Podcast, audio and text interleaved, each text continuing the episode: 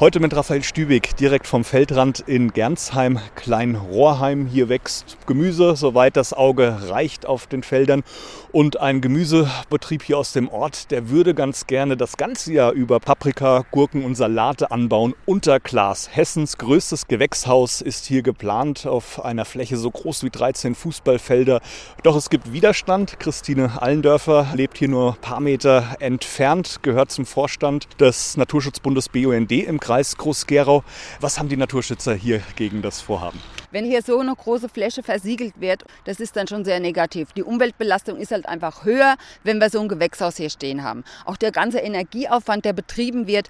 Wir haben hier eine lange Winterzeit, da muss belichtet werden, die Pflänzchen. Die müssen auch noch beheizt werden. Das brauchen wir also nicht, wenn wir regionale Produkte bei uns einfach anbauen.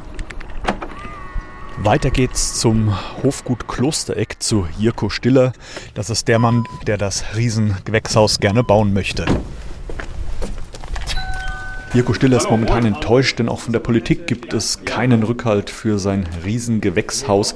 Sein Problem, er bräuchte für einen Bau dieser Größenordnung eine Ausgleichsfläche, die hat er aber nicht. Der Ausgleich müsste im gleichen Naturraum äh, stattfinden.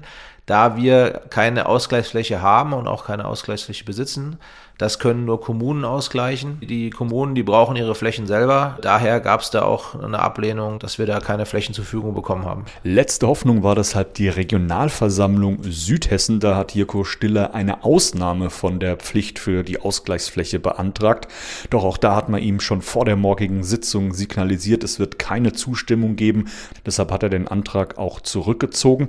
Wie geht es denn jetzt weiter? Ja, also wir werden das Projekt nicht begraben. Wir werden auch mal über den Tellerrand hinausschauen, ob wir in anderen Bundesländern da eine Möglichkeit bekommen.